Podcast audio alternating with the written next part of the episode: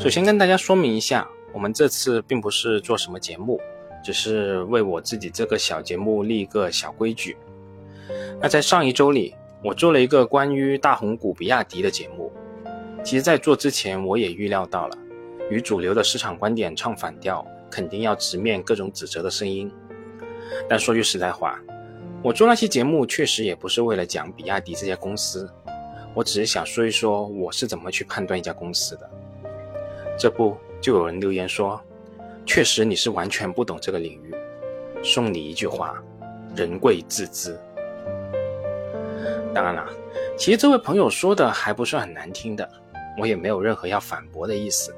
人贵自知，说到底就是能力圈嘛。不用你送，我也知道那是很重要的，那是我们做投资的基本功。我又何尝不知道比亚迪今年的业绩可能翻倍呢？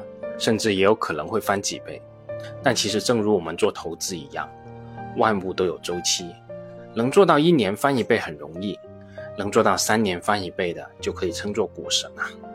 企业也是一样的，短期因为行业爆发或者风口，某一年业绩翻番的企业比比皆是，但如果连续五年、七年甚至十年能做到百分之二十以上的增长率，这样的企业真的可以说是少之又少。这也是我在那期节目里反复说到的复合增长率的意义所在。当然了，确实有的企业能做到这样的成绩，甚至我也认为比亚迪可能能做到，成为所谓皇冠上的明珠。但前提是，比亚迪的这些增长潜力已经大部分反映到估值里了。以现在的价格买入比亚迪，我们能够得到什么呢？只有实现了比预计更快的增速，我们才有机会能赚到钱。那这种情况的概率又有多少呢？收益率再高的事，如果概率极小，对投资者而言又有什么价值呢？这又与去澳门有什么区别呢？我想，我要表达的就这样一个逻辑，这是基于投资者的逻辑，而不是基于企业发展的逻辑。至于说到我不懂这个领域，我也不知道这位投资者有多懂这个领域。对于新能源汽车领域的从业者，我肯定是远远不如的。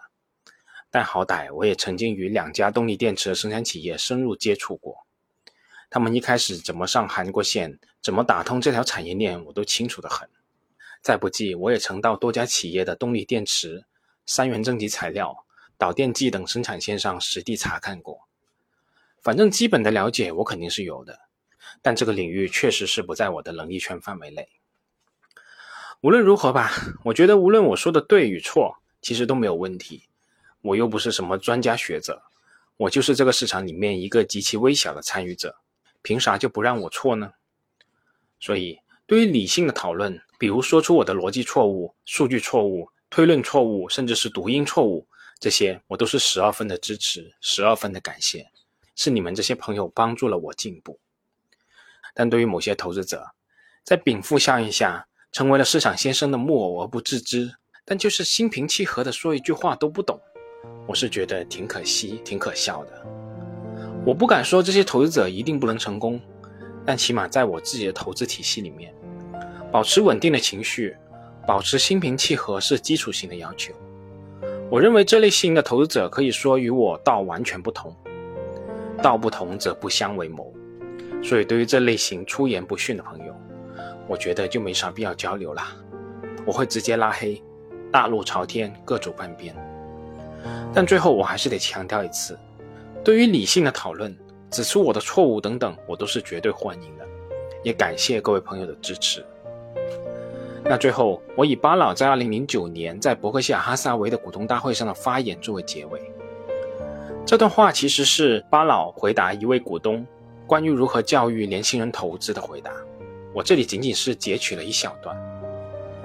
巴老师这么说的：“你必须有稳定的情绪，你必须对自己的决定保持一种内心的平静，因为这是一个每时每刻都会受到刺激，人们总是发表观点的游戏。你必须能够独立思考，这一点我不知道有多少是天生的，有多少可以后天学习。但如果你有这样的品质，花一些时间学习如何为企业估值。”你一定能做得很好，这个并不复杂。正如我多次说过的，这很简单，但并不容易。你不需要理解高等数学，不需要了解法律，有很多事情你都不需要很擅长，它比世界上很多工作都简单。